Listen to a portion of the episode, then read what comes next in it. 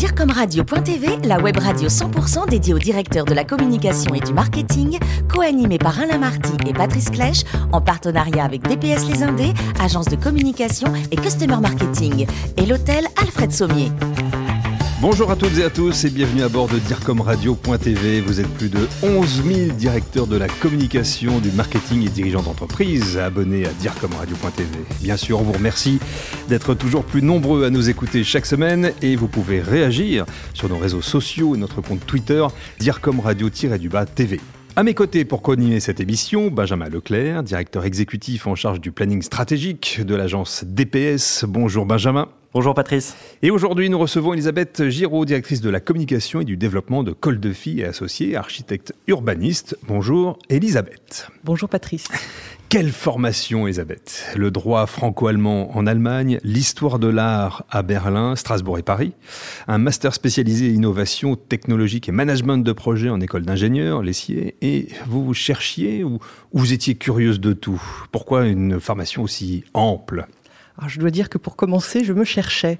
J'ai fait des études de, droit parce que je pensais que ça menait à tout. Et puis, euh, c'est une matière qui ne, qui ne me correspondait pas. J'ai toujours été attirée par l'art, par la création et euh, par l'histoire de l'art. Et c'est comme ça que j'ai étudié l'histoire de l'art et que je me suis trouvée et que je, voilà, que je, ça me faisait vibrer de découvrir des, des artistes, des œuvres, des mouvements. Et justement, c'était cohérent parce que cette euh, formation vous a emmené euh, à l'UNESCO avec des missions absolument magnifiques. Oui, c'est vrai. J'ai postulé à l'UNESCO euh, parce que ce, ce, que faisait cette organisation euh, à l'international m'intéressait. Je me demandais bien comment une telle organisation pouvait bien euh, soutenir euh, des projets, enfin culturels. Et je suis restée pendant quatre ans à la division du patrimoine culturel de l'UNESCO et j'ai travaillé sur différents sujets. il y a deux, trois sujets majeurs sur lesquels j'ai travaillé. L'un était relatif à la constitution d'une liste des objets j'ai volé du musée de Kaboul en Afghanistan. Alors c'était passionnant, c'était pour moi l'occasion de découvrir euh, l'art de, ce pays. du musée national.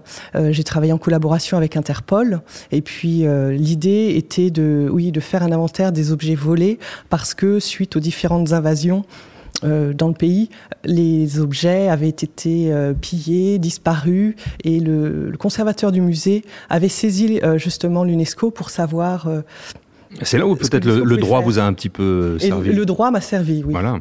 Donc finalement, il y avait une trajectoire dorée dans tout ça. Ensuite, il y a eu un soupçon de MIT. Je suis très impressionné. C'était dans quel cadre? Alors, suite au master spécialisé que j'ai mhm. fait en management de projet et innovation technologique, j'ai eu l'occasion de découvrir un homme qui avait, alors comme bagage, euh, euh, trois, quatre euh, doctorats en biologie, en médecine, dans les sciences, et puis il avait réussi à avoir une autorisation pour publier en France la version française du magazine euh, Technology Review, Technology mhm. Review, pardon, du MIT, et euh, il cherchait euh, quelqu'un pour justement lancer ce magazine.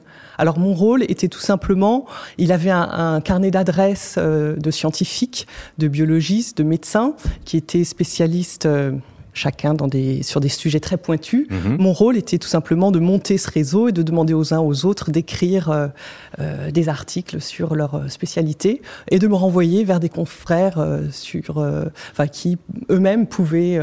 Je comprends. Sur spécialité. Voilà. Une manière formidable d'apprendre beaucoup aussi avec tous ces secteurs industriels, avec de nombreuses découvertes, j'imagine pour vous aussi. Oui, de nombreuses découvertes. C'est aussi l'occasion de voir comment fonctionne un, un magazine, un petit magazine, parce que finalement il y a eu sept numéros qui sont sortis en l'espace d'un an, un an et demi, ce qui était pas mal. Mhm. Mais euh, il n'a pas pris sur le marché français. Je pense que ce, cette personne qui était à la tête, euh, il était seul et euh, il aurait fallu j'imagine qu'il euh, un gros travail aussi de, de, voilà. de, prosélytisme euh, auprès des, des universités et, et, autres, mais euh, intellectuellement c'était, j'imagine, passionnant. Ensuite, vous entrez dans l'univers de l'architecture euh, avec Architecture Studio, Archi Studio comme certains disent. quelle magnifique agence et, et un peu plus d'un an après, c'était chez Brunman Crochon, c'est aujourd'hui Croenco, hein, c'est ça. ça. expérience là aussi très formatrice. Qu'est-ce que vous retenez de toutes ces premières aventures architecturales, surtout architecturales studio peut-être chez Architecture Studio, je suis rentrée aussi par hasard. J'ai vu une offre euh, de poste. Ils recherchaient à l'origine quelqu'un pour coordonner leur équipe administrative, ce qui était pas si séduisant que ça, mais l'architecture m'intéressait. Lorsque j'avais fait des études d'histoire de l'art, je faisais aussi l'histoire de l'architecture. Et je me suis dit, pourquoi pas? Ils m'ont reçu et je leur ai dit, écoutez, moi, ce qui m'intéresse, c'est aussi la rédaction, c'est aussi euh, euh, toucher justement euh, au métier de la communication. Mhm. Et c'est comme ça que j'ai pu, en fait, euh, être en charge des supports euh, de rédaction de l'agence. Alors, dans des agences d'architecture, vous savez, y a, les architectes sont toujours menés à répondre à des concours, à des appels d'offres mhm. et à rédiger, à exprimer leurs idées. Et donc, souvent, bien souvent, chez Architecture Studio en, particulier, c'est une agence euh, qui est basée, qui était basée, donc, enfin, qui est toujours basée à Paris, qui était basée à Pékin, je crois qu'ils n'ont plus ce bureau là-bas, à Shanghai, à Venise. Mhm. Les architectes sont de toute nationalité.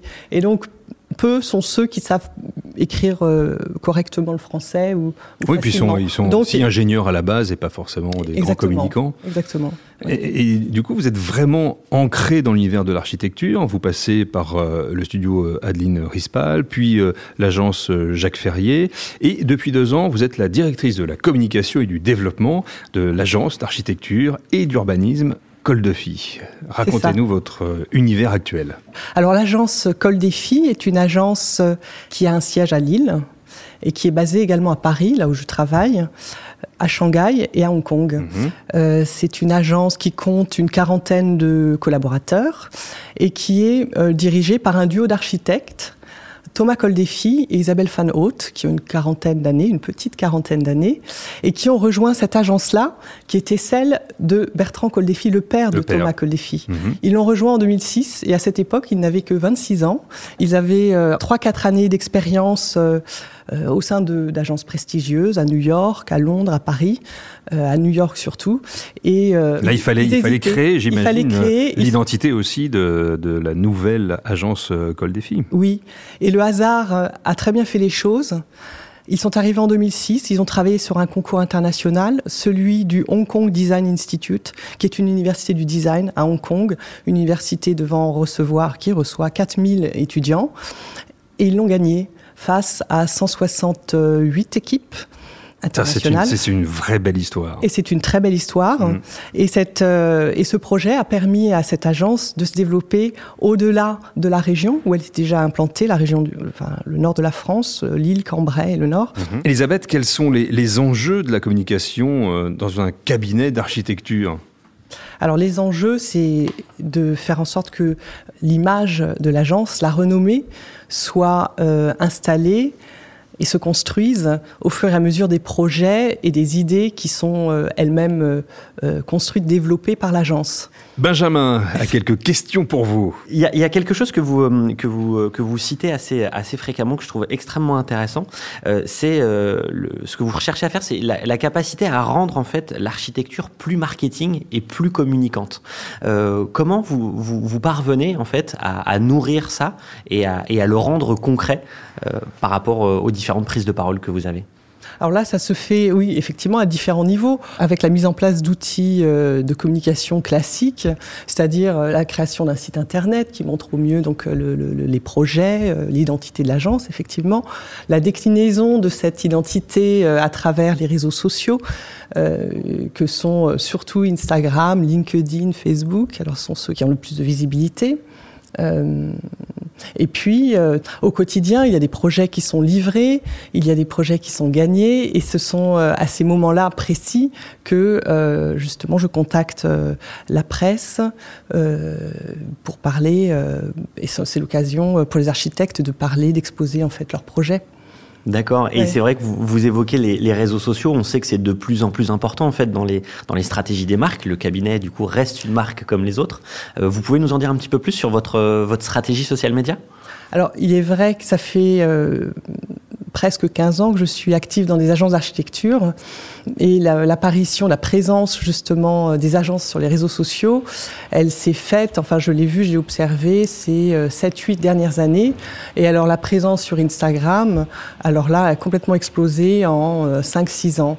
Et il s'agit au mieux d'occuper si vous voulez, la toile de manière intelligente en saisissant la, le moindre, euh, la moindre évolution sur un projet pour pouvoir communiquer dessus. Alors tel projet euh, vient d'être emporté, alors on montre les perspectives, les maquettes. Euh, ah, tel projet, le, le, chantier commence, alors c'est l'occasion à nouveau de communiquer sur cet événement-là. Ah, au cours du chantier, il y a telle et telle grande phase importante où la façade commence à se construire, où on a des prototypes justement de façade ou de d'autres éléments euh, significatifs. Et puis enfin, il y a la livraison.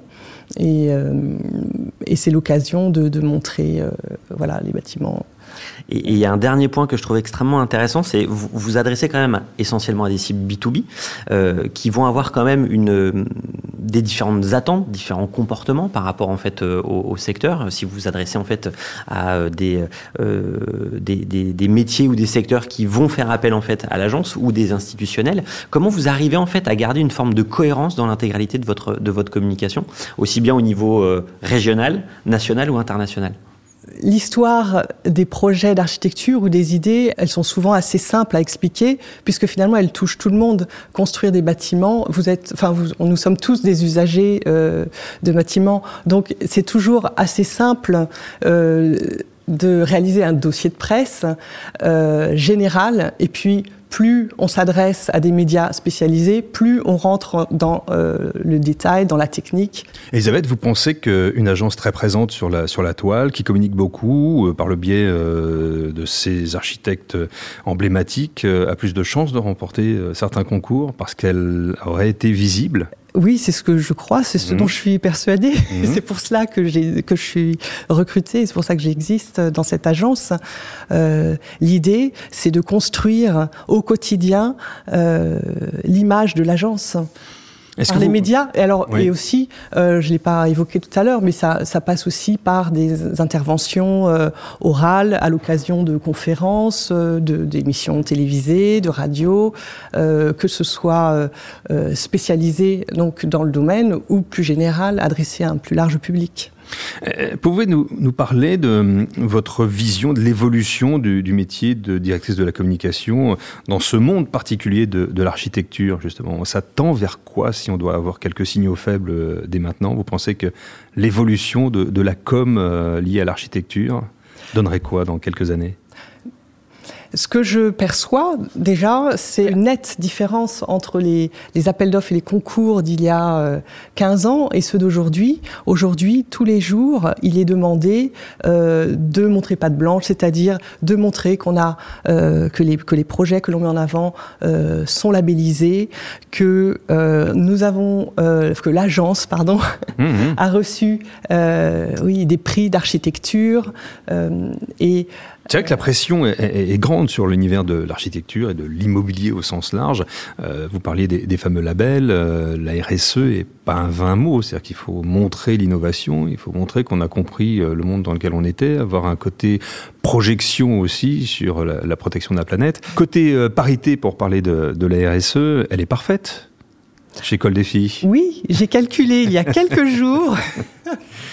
il y a quasiment autant d'hommes que de femmes, je crois, une personne près et les décisions sont prises euh, par euh, ce duo euh, qui est, qui est déjà Thomas Coldefy d'un côté, Isabelle, Isabelle Fanot de l'autre. De, de l'autre.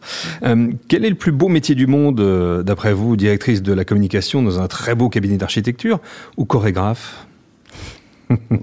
Pour parler un petit peu de vos passions euh, en dehors du métier.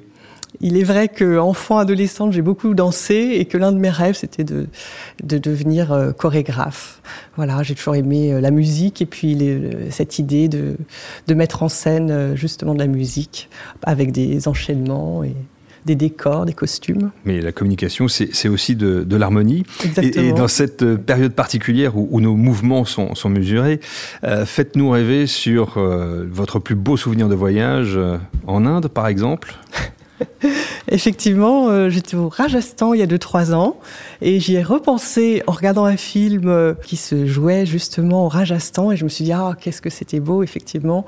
Alors les, palais des Maharajas, euh, les hommes, les femmes qui sont très beaux, qui sont habillés de couleurs. Euh, les hommes avec leurs moustaches et boucles d'oreilles.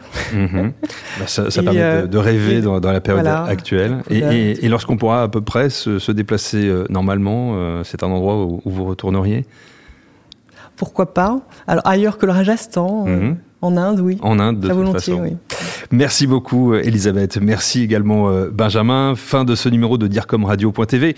Vous retrouvez toute notre actualité sur nos comptes Twitter et LinkedIn. Et on se donne bien sûr rendez-vous jeudi prochain à 14h précise pour accueillir un nouvel invité.